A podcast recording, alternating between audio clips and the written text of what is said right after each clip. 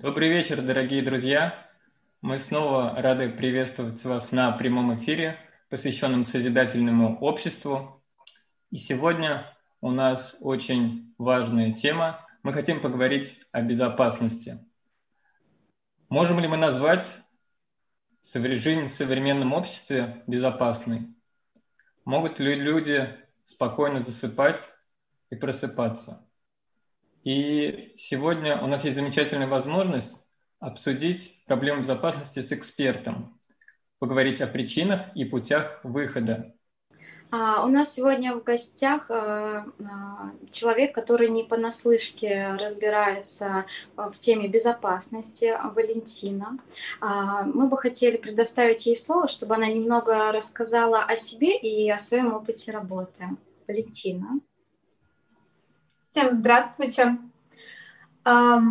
Шесть лет я работала следователем Следственного комитета, занималась расследованием уголовных дел различной направленности, а, в том числе а, преступлений против личности, налоговых, должностных и иных а, преступлений, которые относятся к последственности сотрудников органов Следственного комитета. Этим летом я по собственному желанию ушла со службы – и сейчас реализовываю себя в другой сфере, в психологии, получаю соответствующее образование и планирую работать уже по этой специальности. Очень интересный опыт, Валентин, спасибо. Да, мы рады, что сегодня у нас есть э, замечательная возможность обсудить эту тему с экспертом. А вначале, так скажем, для разминки, все-таки тема у нас такая будет непростая, важная тема хотели предложить вам э, такую разминку для мозгов, так скажем, блиц опросы и ответить на пять коротких вопросов. Ждем от вас пять коротких ответов. Валентина, как вы согласны? Да, конечно. Давайте попробуем. Здорово, давайте. Первый вопрос. Валентин, как считаете, что объединяет всех людей на планете внутренне? Внутренне? Ну, на мой взгляд, это Бог, истинно Бог, Вселенная. Здорово. А продолжите фразу. Свобода для вас это? Свобода для меня — это не быть привязанной к какому-либо пространству, к каким-либо зданиям, к городам и к странам. А много ли нужно человеку для счастья?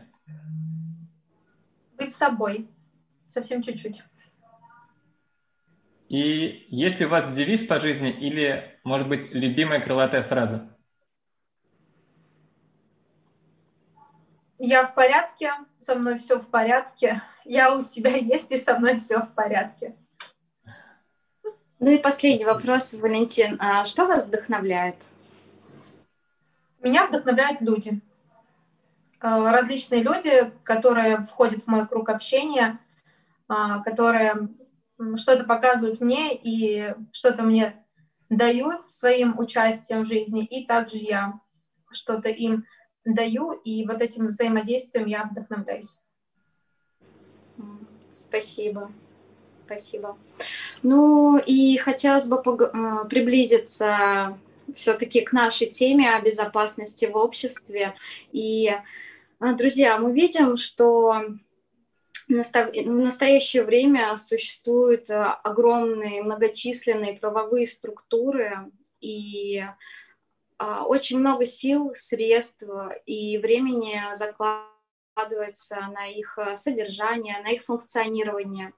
И тем не менее, а, из всех СМИ ежедневно мы наблюдаем а, не столь приятные новости о насилии, краже, о взятках, да, и как бы вы это прокомментировали?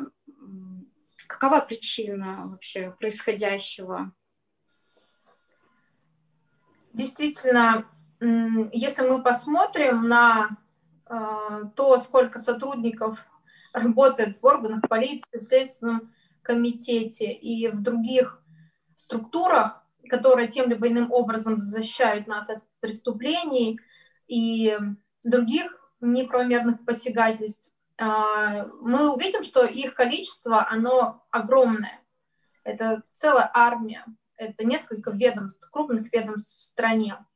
Но все эти, вся работа, то есть работа всех этих ведомств, она нацелена а, в своей большей степени на то, чтобы работать уже с последствием преступления, да, и вот в этом-то и кроется, наверное, э, ключевая э, причина того, что до настоящего времени преступность не только не искорена, но еще и она растет. Она растет как в количестве, так и в качестве, потому что преступление все изощренней, преступников все сложнее установить, э, сложнее привлечь их к установленной уголовным законом ответственности. То есть фокус внимания идет на последствия. И никаким образом он, э, ну, либо ни, никаким образом, либо в малой степени он э, повернут именно на причину. А причина всегда кроется в человеке. Валентина, но мы сразу тогда задаем волнующий, я думаю, всех вопрос, и, не, наверное, вопрос непростой, но Каковы же пути выхода из сложившейся ситуации? Ну, в общем-то, э, как я уже сказала, да, э, фокус внимания должен быть направлен на человека. То есть могу сказать из собственной практики, что расследуя преступления, я очень много общалась с людьми, которые переступили вот эту черту закона. То есть они уже совершили э, что-то общественно опасное, да, что не, не, не соответствует нашим э, желаниям жить в безопасном обществе. И где есть преступление, значит уже небезопасно. А, поэтому, ну, но, да, э, у нас уже есть факт э, совершения общественно опасного деяния, и поэтому у нас есть э, с чем работать. Если не вдаваться в теорию уголовного права, да, где мы разбираем состав преступления на а, четыре основные составляющие, а, то можно в параллели с вот этим разбором да, а, преступления вывести такую значимую часть, как субъективная сторона, то есть отношение человека к тому, что он делает к его деянию, к действию либо бездействию. То есть э, любой человек э, совершает любое свое действие почему-то. То есть у него есть на это определенные причины, мотивы, цели. И, к сожалению, мы смотрим на эти причины и мотивы очень поверхностно. Э, мы чаще ассоциируем, допустим, а, совершение преступления с, э, с социально-экономической ситуацией в стране, а, либо с воспитанием родителей, да, а, это все верно, это все имеет место быть, но все-таки, на мой взгляд, уже общество сейчас достигло того уровня, чтобы смотреть глубже, смотреть в самого человека и смотреть в его подсознательное потому что причины преступлений чаще кроются именно там. Поэтому я, как человек, который работал с людьми, которые совершили те или иные преступления, да, э, от, то есть они, отбыв наказание, выходили на свободу и совершали эти преступления вновь. А, то есть э, наказание это не волшебная таблетка, которую выпивает преступник, и потом э, вот этот недуг, так назовем его, да, как совершение преступления, он уходит из его жизни. К сожалению, нет. Очень часто случаются рецидивы, э, совершения преступлений, и поэтому, э, на мой взгляд, очень важно посмотреть, почему же все-таки человек вновь и вновь совершает это преступление. А, это можно узнать это можно постичь только э, психологической помощью этому человеку. Здесь, конечно, могут быть трудности, потому как э, психологическая помощь – это та помощь, к которой человек должен быть готов. И ни один психолог, ни один э, консультант, ни один психотерапевт и кто-либо еще не поможет человеку, если он сам не хочет разобраться в себе и понять причины. Но, а, будучи созидательным человеком, да, и ценя людей, а, их личности, мы все-таки, наверное, должны давать им возможность хотя бы, полноценную возможность а, такой помощи. Потому что у меня были в практике случаи, когда преступники, которые совершали особо тяжкие преступления, когда просто рассказывали мне об этом а, на допросах, вот они рассказывали о том, что страшно они совершили в этой жизни, они плакали. Был момент раскаяния. На мой взгляд, это очень важный момент, и его нужно учитывать и нужно обращать на это внимание. Да, это очень интересно. Вы такой аспект сейчас затронули, потому что вот могу сказать по себе, вот как вы и сказали, чаще всего вот ассоциируются причины такие существования и расцвета преступности именно только с, вот, с экономической, так скажем, а, обстановкой, то, что люди находятся в состоянии нужды и вынуждены идти на преступление. А вы затронули еще вот такой, и вот такой глубокий момент, и в связи с этим, я думаю, у наших зрителей будут интересные и вопросы к вам, и комментарии, и поэтому просим всех в чате трансляции писать вопросы, которые мы будем адресовать Валентине, и услышим с вами ответы. Mm-hmm. Вот, а мы можем продолжить да- дальше на наше обсуждение. И хочется спросить, Валентина, исходя из того, что вы сказали о вот таких глубинных причинах, что надо смотреть именно в человека, мы собрались обсудить созидательное общество, модель общества, где всем людям, во-первых, безопасно. Да, потому что почти все это отмечают, что для начала, для спокойной жизни, хорошей, комфортной, нужна безопасность. И исходя из того, что вы сказали, в чем может быть, э, так скажем, профилактика, наверное, так скажу, вот этой э, обстановки в обществе, которая приводит или не приводит к расцвету преступности? Профилактика. Ну, во-первых, как я уже сказала, наверное, а, когда мы говорим о профилактике, да, мы должны а, обращаться к людям, которые уже приступили эту черту и уже сделали наше общество немного небезопасным. То есть уже совершили что-то общественно опасное, а, и работать с ними, выяснять причины и помогать им, возможно, преодолеть какие-то какие-то проблемы внутренние, и, собственно, чтобы люди уже отбыв наказание, выходили, и у них что-то менялось, у них что-то трансформировалось в, внутри, это можно, это важно, это нужно.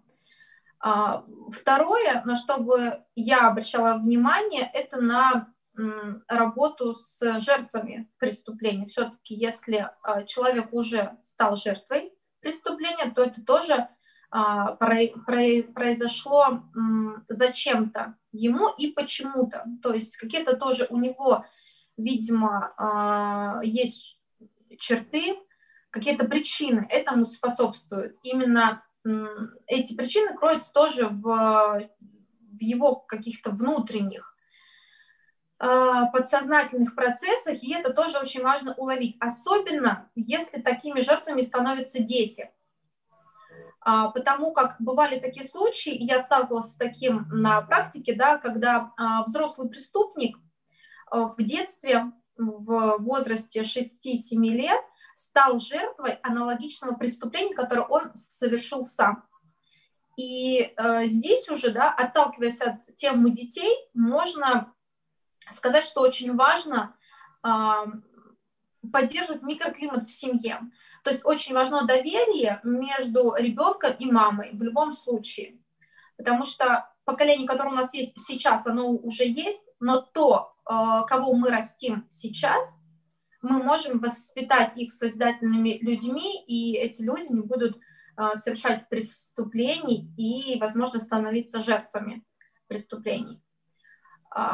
Очень много раз было такое, когда в отношении ребенка совершается преступление, приходит на допрос ребенок с мамой, естественно, либо с папой, а, которые являются его законными представителями, и происходит конфликт, когда вроде бы ребенок хочет рассказать следователю о том, что произошло, но грозный взгляд папы, либо какие-то а, такие слова мамы они не дают ребенку рассказать об этом, потому что родители за, зачастую от незнания думают, что лучше, чтобы ребенок об этом не рассказывал, лучше, чтобы он это оставил в себе.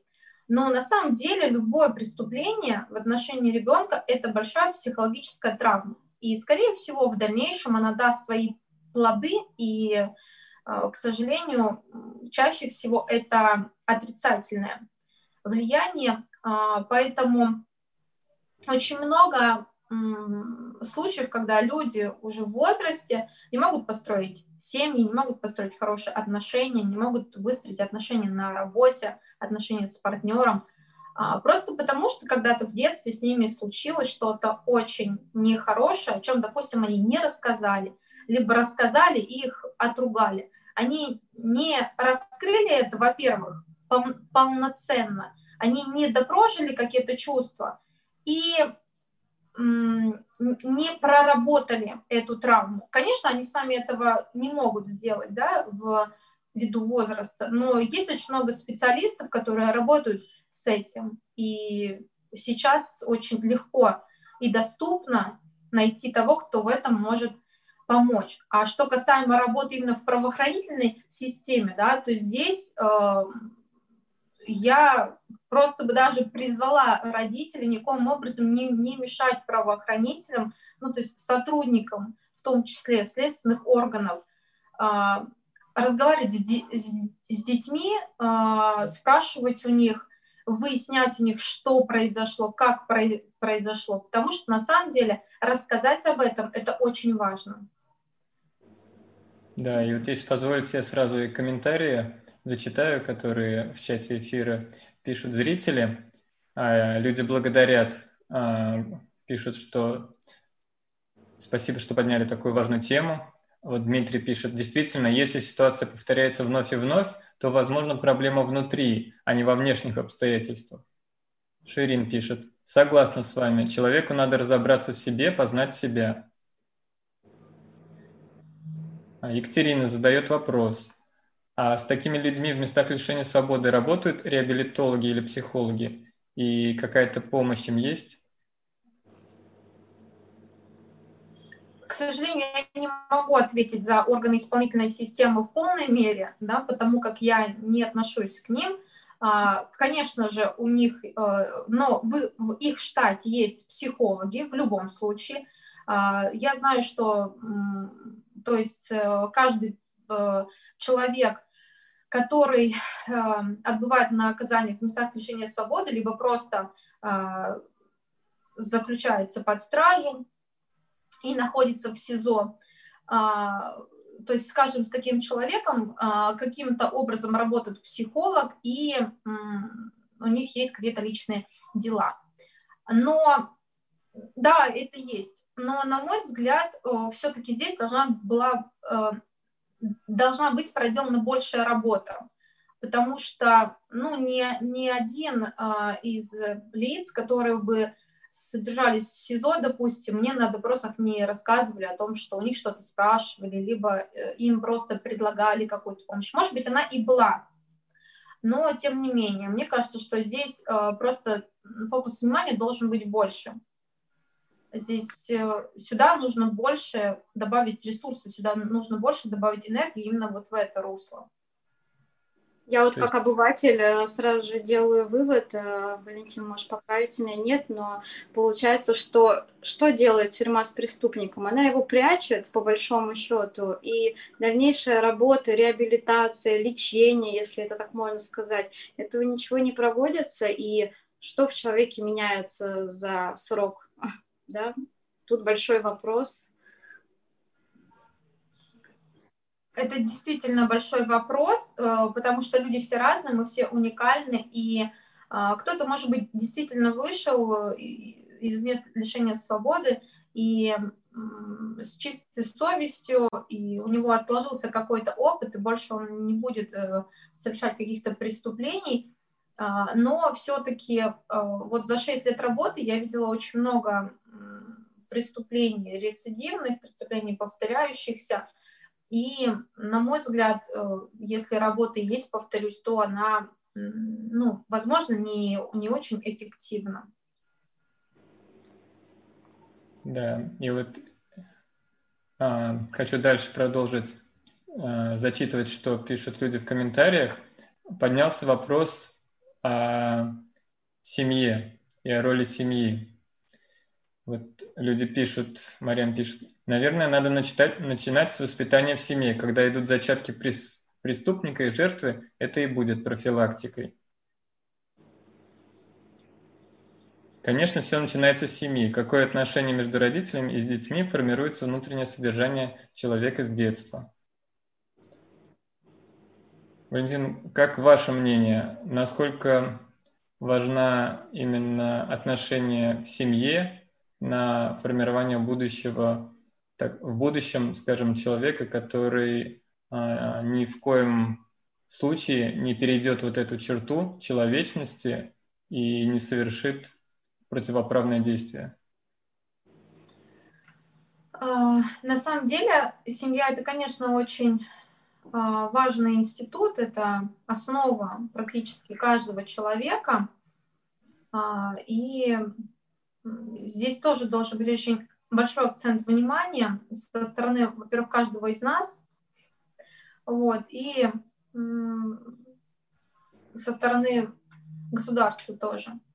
Но все-таки институт семьи – это тот институт, куда очень сложно проникнуть, даже так скажу, на что очень сложно повлиять, потому что все-таки эта система закрыта, и здесь э, ну, относительно закрыта, да, и нужно понимать, что мы не вправе вторгаться в семью, учить родителей, воспитывать э, их детей и так далее. Мы можем это делать только в той мере, в которой нам позволяет сама эта семья. Конечно, это важно. И на примере тоже, да, могу сказать, что, допустим, от поведения мамы в семье э, зависит же и поведение, ну и от папы, да, зависит и поведение их детей. И в моей практике был такой случай, когда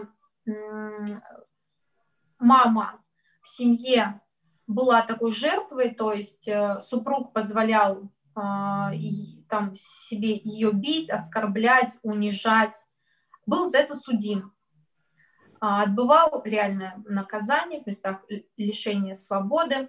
Когда он вышел из места лишения свободы, а, жертвами стал не только его супруга, но и его дети, которым было, наверное, 6 и 8 лет. То есть очень маленький возраст. И на протяжении длительного времени он истязал детей, за что впоследствии тоже был судим. Понимаете, да? Ситуация в том, что, а, во-первых, сам отец не встает на путь исправления, потому что, ну, тоже не, не, не выявлена причина, почему же все-таки он так делает.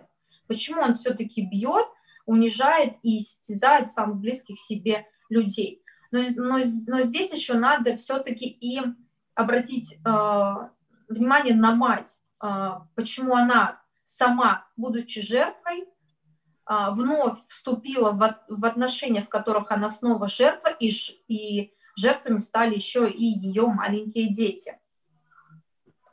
И еще знаете, что важно все-таки, когда мы говорим о том, как это э, искоренить, как с этим бороться, для меня было очень важным э, именно э, в общении с любым человеком, с которым бы я встретилась, будь то преступник, жертва, а, какими бы они ни были, как бы они себя не вели, оставаться с ними человеком и а, вот эм, если не уважение, это такое сильное слово, да, но хотя бы понимание должно быть, а, попытка понять и попытка принять этого человека со всем тем, что он совершил, как бы страшно это не, не звучало, потому что я думаю, что зрители понимают, э, что я работала с э, преступниками, которые совершали убийства, изнасилования, в том числе несовершеннолетних. То есть это такие тяжелые преступления. И даже вот в этом случае, оставаясь э, человеком, на мой взгляд, да, э, и сохраняя в себе момент принятия и э, понимания вот этого человека, э, уже закладывается очень важное зерно вот этого вот созидательного общества, в том числе безопасного общества. Да, а принятие, конечно, тяжело может показаться, да, на первый взгляд. Ну как так вот э, преступника, чтобы его понять, да, принять? Это очень тяжелая ведь работа должна быть проделана. А, в сознании каждого из нас, да. А, тут вот э, вспоминаю сейчас фильм, а, который смотрел несколько лет назад, «Хижина», может быть, кто-то смотрел, зрители, там у отца получается, девочку убили, ну, дочку, и один из этапов его реабилитации после, такой, после такого случая было, что он должен был простить э, преступника, ну, не полюбить его, конечно, но простить и принять и отпустить. То есть э, очень такой тяжелый момент был э, к переосмыслению. Вот Валентина, человек, который работал в этом всем, нам это все подтверждает. Да. В общем, а, психологи, получается, не зря говорят, что все из детства, да, и нам, взрослым, есть о чем задуматься, да, чтобы вырастить качественное поколение здоровое поколение, да, осознанное поколение. Спасибо, Валентин. Да. И получается, если вот подводить такие промежуточные итоги, мы понимаем, что причины существования преступности, они а, многогранная проблема. То есть тут несколько моментов. Это и те условия, это обстановка, в которой находятся люди, то общество, те ценности, те экономическая ситуация, в которой э, живут люди, это и роль семьи, то есть то, что в детстве происходит с человеком, это и более глубинные моменты, о которых вот Валентина рассказывала, то, что и, так скажем, внутри, то, что происходит внутри человека, в его голове, какие мысли – у него там крутится, и может ли он с ними справиться и понять, что он это не его мысли. Проблема такая, а, непростая. Но говоря об идее созидательного общества, а, мне кажется, в первую очередь хочется сделать акцент, что само устройство вот такого общества всеобщего благосостояния, оно делает все и устроено так все, чтобы преступление предотвратить, чтобы не было условий, ни, ничто не способствовало а, тому, что подталкивает человека к совершению преступления, с одной стороны, и с другой стороны были все условия для реализации, для развития личности и направления вот этого энергии, в том числе человека, сил, его устремлений именно в созидательное русло. Поэтому хочется вот вторую половину эфира посвятить а, тоже именно видению, Валентина, вашему видению созидательного общества, обсудить некоторые основы, которые люди по всему миру, вот, вот такие восемь пунктов, они оформились, то, о чем говорят люди по всему миру, и первый вопрос к вам. Каким вы, Валентина, видите созидательное общество, в котором каждому человеку действительно было бы безопасно, комфортно и были бы условия для развития личности и обретения настоящего счастья? Вот каким вы видите такое общество?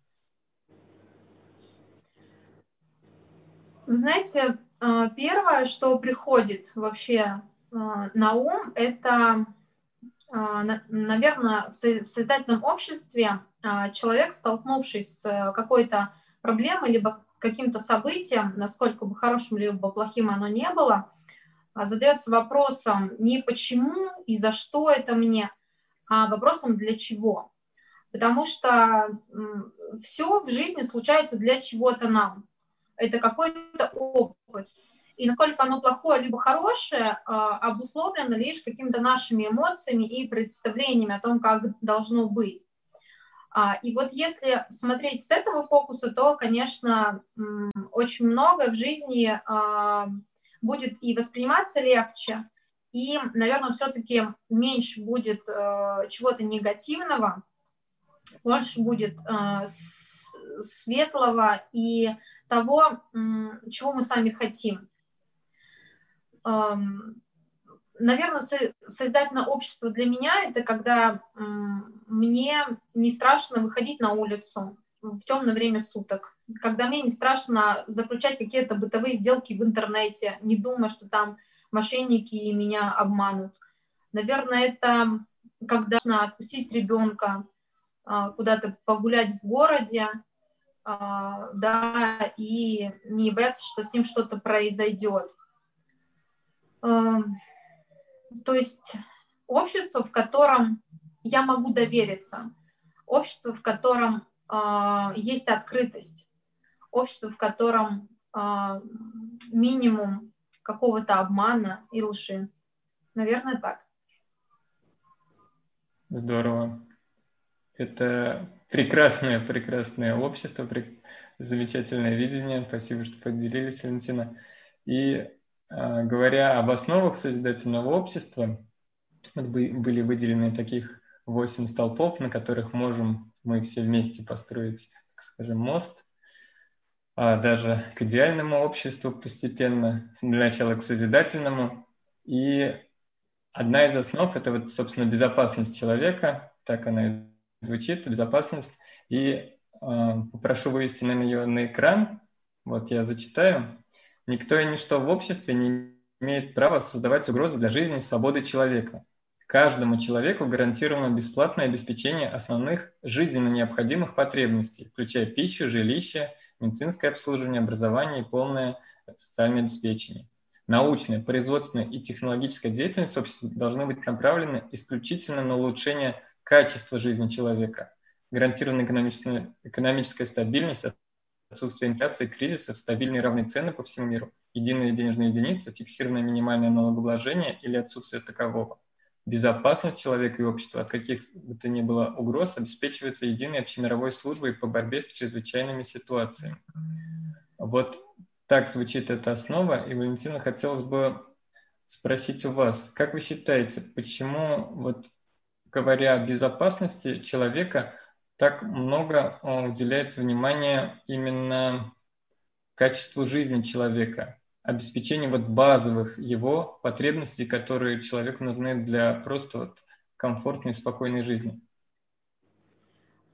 Ну, наверное, потому что, во-первых, отсутствие этих базовых основ – это одна из причин совершения преступлений, такая видная причина на самом деле, причина, которая вот на сознательном уровне у нас находится – и еще очень важный момент, а, когда а, мы тратим свое время и внимание на то, чтобы себя обезопасить, мы тратим, а, мы, мы тратим просто огромное количество энергии на это, и у нас выпускается возможность тратить это, эту энергию именно на созидание, на создание чего-то хорошего, чего-то качественного в нашей жизни – Поэтому вот это вот нахождение в напряжении э, в постоянном, оно э, отражается в целом на, на том, как мы существуем, на, то, на том, что мы можем сделать, что мы успеваем сделать и не, не успеваем сделать, на том, эм, на нашем организме, на, на состоянии нашего организма, потому что когда небезопасно, тогда стресс. Когда стресс, организм выдает определенные реакции, и эти реакции зачастую переходят в заболевание или просто в такое неэнергичное состояние. А все-таки мы здесь, на этой земле, чтобы воплощаться в самых различных а, ролях, и поэтому хотелось бы, чтобы у нас была возможность а, для этого ну, возможность сделать это полноценно. Да, и вот в подтверждение этому я хочу зачитать несколько комментариев. А, Галина пишет, преступления ведут к страху, страх притягивает преступление. Разорвать этот круг можно, построив созидательное общество, где не будет причин совершать преступления и не будет страха. отсутствие страха у человека – это и есть безопасность, пишет Мариам. Все сводится к семье. Очевидно, если человек по праву рождения имеет все необходимое для жизни, весь пакет услуг, причем бесплатных, всякая преступность отомрет за ненадобностью. Вот такие комментарии э, люди пишут в чате. И хотелось бы затронуть еще один момент касательно созидательной идеологии. Есть такая вот пятая основа, тоже о чем люди говорят, как один из ключевых моментов именно вот смена вектора развития с такого вот разрушительного потребительского формата на созидательный. И прошу вывести на экран эту основу, тоже, если позволите, зачитаю. Созидательная идеология. Идеология должна быть направлена на популяризацию лучших человеческих качеств и пресечение всего, что направлено против человека. Главным приоритетом является приоритет человечности, высокие духовно-нравственные устремления человека, гуманность, добросовестность, взаимоуважение и укрепление дружбы. Создание условий для развития и воспитания человека с большой буквы, взращивание в каждом человеке и обществе морально-нравственных ценностей, запрет пропаганды насилия, порицание осуждения любой формы разделения, агрессии, проявления античеловечности. Вот такой пункт хочется, Валентина, вас как у эксперта спросить, а, запрет пропаганды насилия, агрессия, любой формы разделения, как вы считаете, насколько это поможет вот снизить количество преступлений вплоть до их минимального уровня и полного отсутствия. Насколько а, это поможет именно? А, как я услышала давно, давно фразу о том, что наш а, желудок может тошнить, а мозг не может. Это о чем? Это о том, что любая информация, которая воспринимается а, нами, и тем более детьми с экранов телевизоров, из интернета, она в любом случае тем либо иным образом а, западает к нам, она попадает в мозг, она работает. Она работает очень сильно.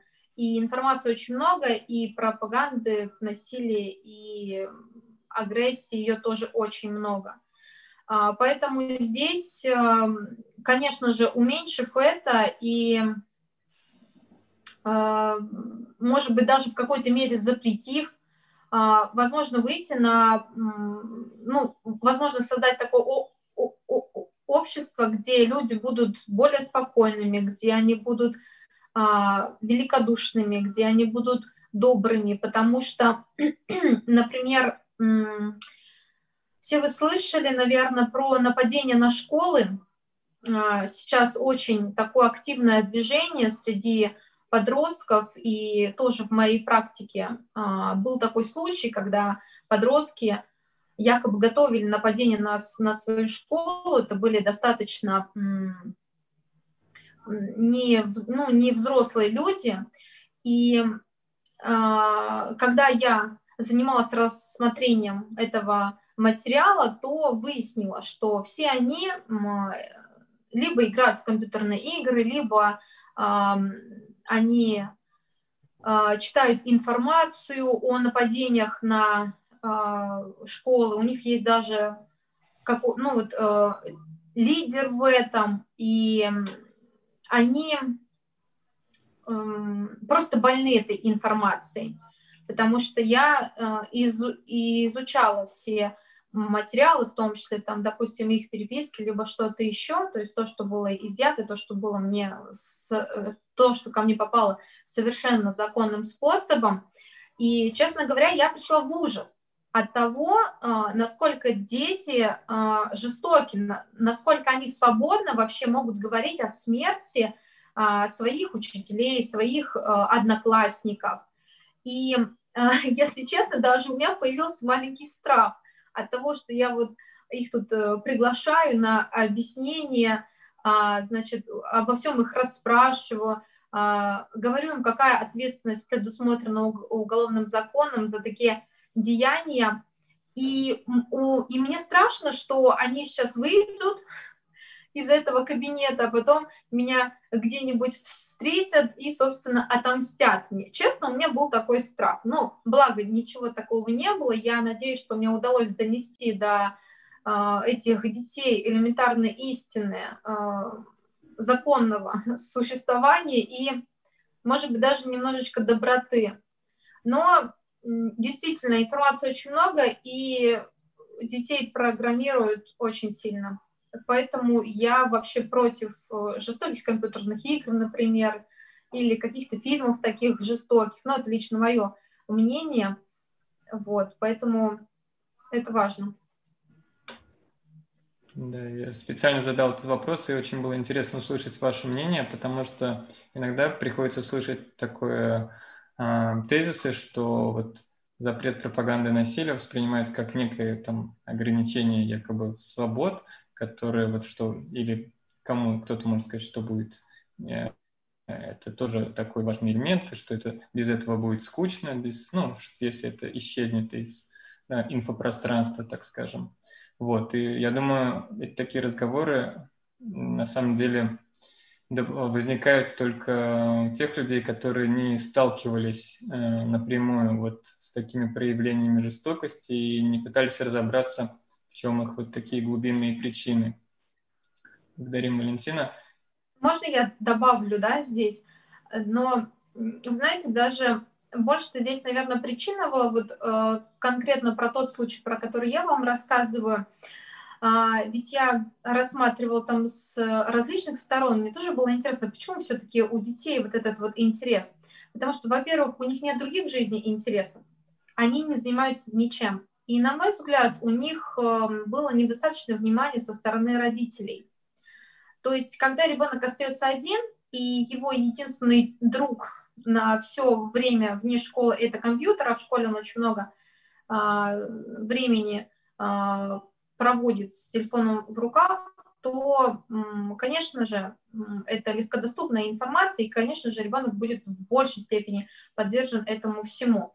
И видите, снова, да, мы возвращаемся в семью, мы снова возвращаемся в диалог между а, ребенком и родителем, и все-таки поведение ребенка это всегда проекция, ну, либо почти всегда, да, проекция поведения родителей. Поэтому здесь все-таки нужно тоже каждому начинать с себя, каждому родителю, наверное, вот, может быть, э, даже иногда учителю, потому что это тоже авторитетный человек для детей. И запрет как таковой, ну, он всегда сладок, либо почти всегда сладок, поэтому все-таки, наверное, запрет это жесткая форма, и надо снова уходить в причину, потому что само появление таких материалов, вот этой пропаганды, да, вот, этой, вот этого вот насилия, жестокости, что мы видим, а, это же тоже получается следствие, потому что кто-то когда-то где-то, а, ну, возможно, да, недополучил добра, внимания, любви, заботы. И у него внутри вот это есть, вот эта вот агрессия, вот это вот зло а, на мир, на людей и он его выплескивает. Это просто его э, проявление, потому что это же все делают люди, и тоже определенные люди, что-то ими движет. Поэтому тут снова, я снова возвращаюсь в человека и в самую суть его поступков и в их первую причину. Да, так и получается, что взрослые постоянно у нас в погоне за какими-то благами, да, бесконечный вот этот круг а, ежедневный, чтобы добыть то, заработать на это. А тут же параллельно растут дети, которые становятся взрослыми, которые составляют наше общество, да, социум, и они по большей части упущены, и то и получаем наше небезопасное общество, да. И мы так органично в ходе нашей беседы затронули еще две основы. Это жизнь человека и развитие личности. Тоже, если можно, хотел попросить а, вывести их на экран и зачитать, потому что это важно и тоже, я считаю, один из таких моментов, которые вот могут изменить вектор развития общества. Итак, первая основа – это жизнь человека. Жизнь человека является наивысшей ценностью. Жизнь любого человека нужно беречь как свою собственную. Цель общества – обеспечить и гарантировать ценность жизни каждого человека. Нет и не может быть ничего более ценного, чем жизнь человека. Если ценен один человек, значит ценны все люди. Вот это как раз-таки и основа, которая, если все люди ее будут э, понимать всем сердцем и практиковать на самом деле в ходе своей жизни, то практически, наверное, в любой ситуации можно будет э, найти хороший выход из нее и не переступать черту. И шестую основу также прошу вывести, это развитие личности. Хотелось бы ее тоже немножко обсудить. Каждый человек в созидательном обществе обладает правом на всестороннее развитие и самореализацию. Образование должно быть бесплатным и одинаково доступным для всех. Создание условий и расширение возможностей для реализации человеком своих творческих способностей и дарований. Это вот как раз, Валентина, вы говорили о том, что часто вот в том случае с детьми главное все-таки корень этой проблемы был в том, что а, не было возможности или нужно было направить, собственно, вот силы, энергию, внимание вот детей на то, что им интересно в созидательном плане. Потому что, ну, вот общаясь с людьми по всему миру, проводя вот эти социологические опросы, интервью, понимаешь, что в действительности у каждого человека есть внутреннее вот стремление к саморазвитию, к познанию мира, к общению с другими с другими людьми, и если есть для этого, так скажем, условия, если есть возможности, куда направить вот эту энергию человека, то он будет ее направлять именно в созидание. Да. В связи с этим, кстати, комментарий хотел один зачитать. Точнее, это вопрос, Валентин, к вам. А могли бы вы поделиться примером из вашей практики, когда проявление человечности, порядочности меняет в лучшую сторону людей, с которыми вы работали? Может, есть какие-то такие случаи из вашей практики?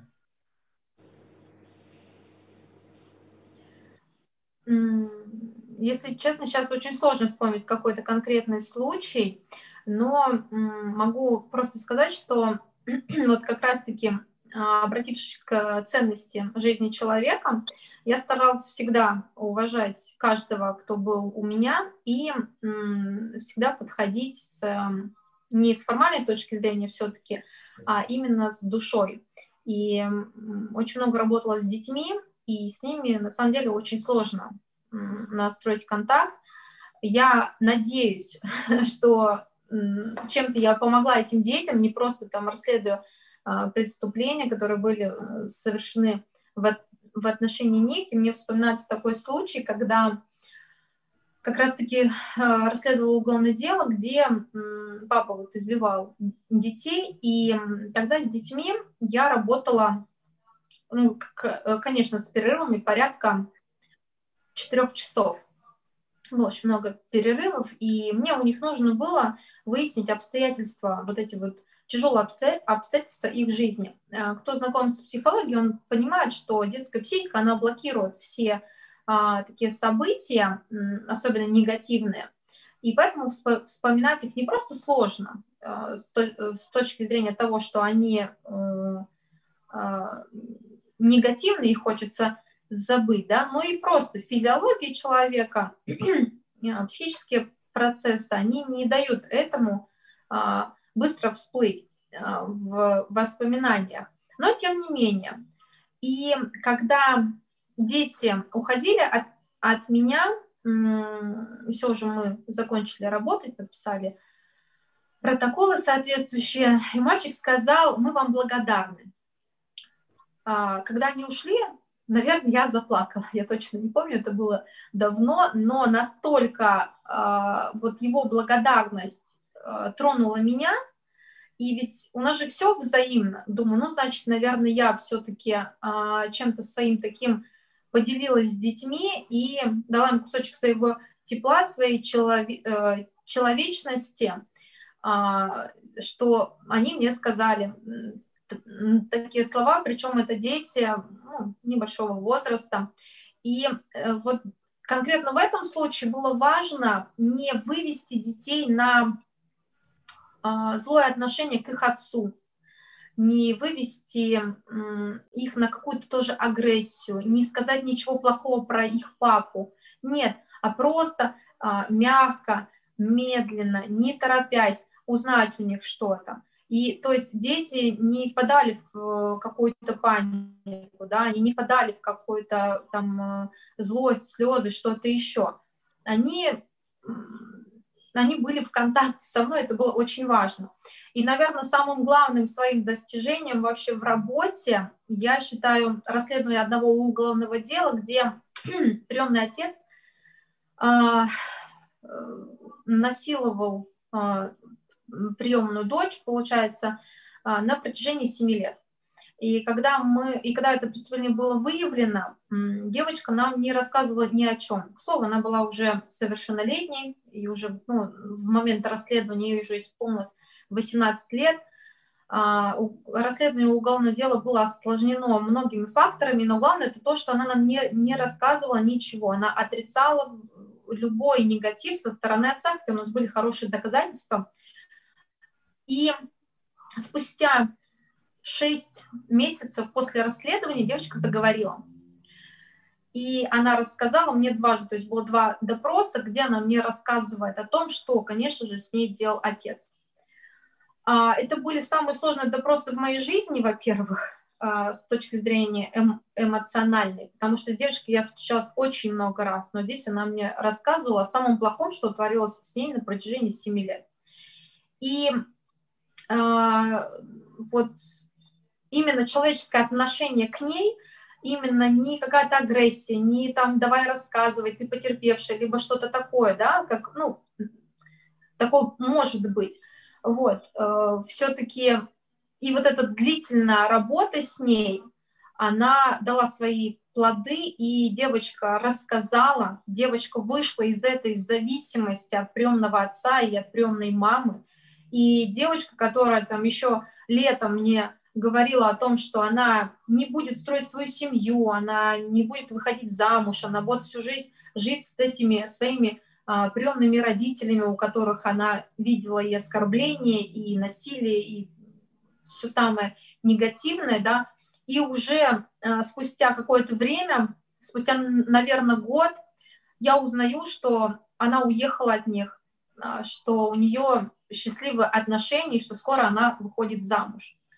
Это, наверное, самое лучшее, что я могла услышать из результатов своей работы. Да, вы заставляете задуматься.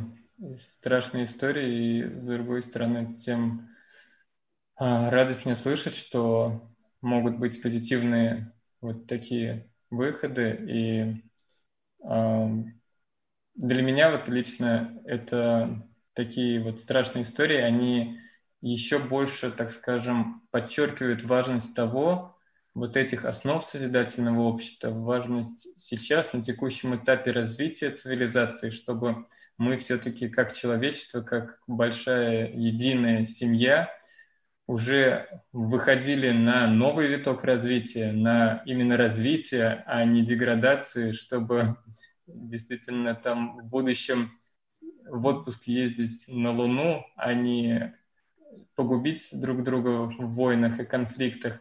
То есть вот насколько важно все-таки сейчас, я считаю, всем людям сплотиться и эту идею, эту модель созидательного общества вместе, в общем-то, всем вместе именно разработать и реализовать, чтобы в будущем следующее поколение уже могли жить по-настоящему безопасном, комфортном обществе, заниматься развитием личности и выходом, выходом нашей цивилизации еще на следующую уже ступень, ступень, ступеньку развития. Вот. И люди в комментариях тоже согласны с вами, а, что важна информационная гигиена для предупреждения преступлений, тоже о ценности человеческой жизни пишут, насколько это важно. Вот. И, Валентина, хотелось бы Вот у нас уже почти час прошел, время летит незаметно. Благодарим вас за такую интересную беседу. А как вы считаете, что все-таки может сделать каждый из нас, чтобы вот наступление такого общества по-настоящему счастливых людей ускорилось?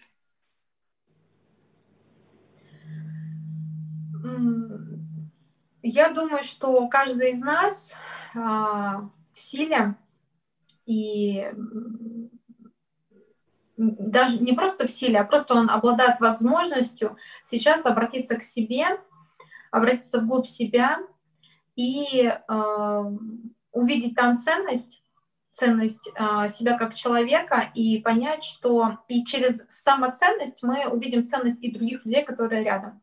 Потому что каждый человек, который, нас, э, который нам встречается, который э, каким-то образом оказывает влияние в нашей жизни, он ценен. Вообще все люди ценны.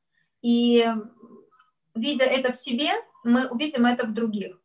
И, наверное, наше общество станет лучше. И здесь уже можно говорить о создательном обществе и любить этот мир, в который мы пришли.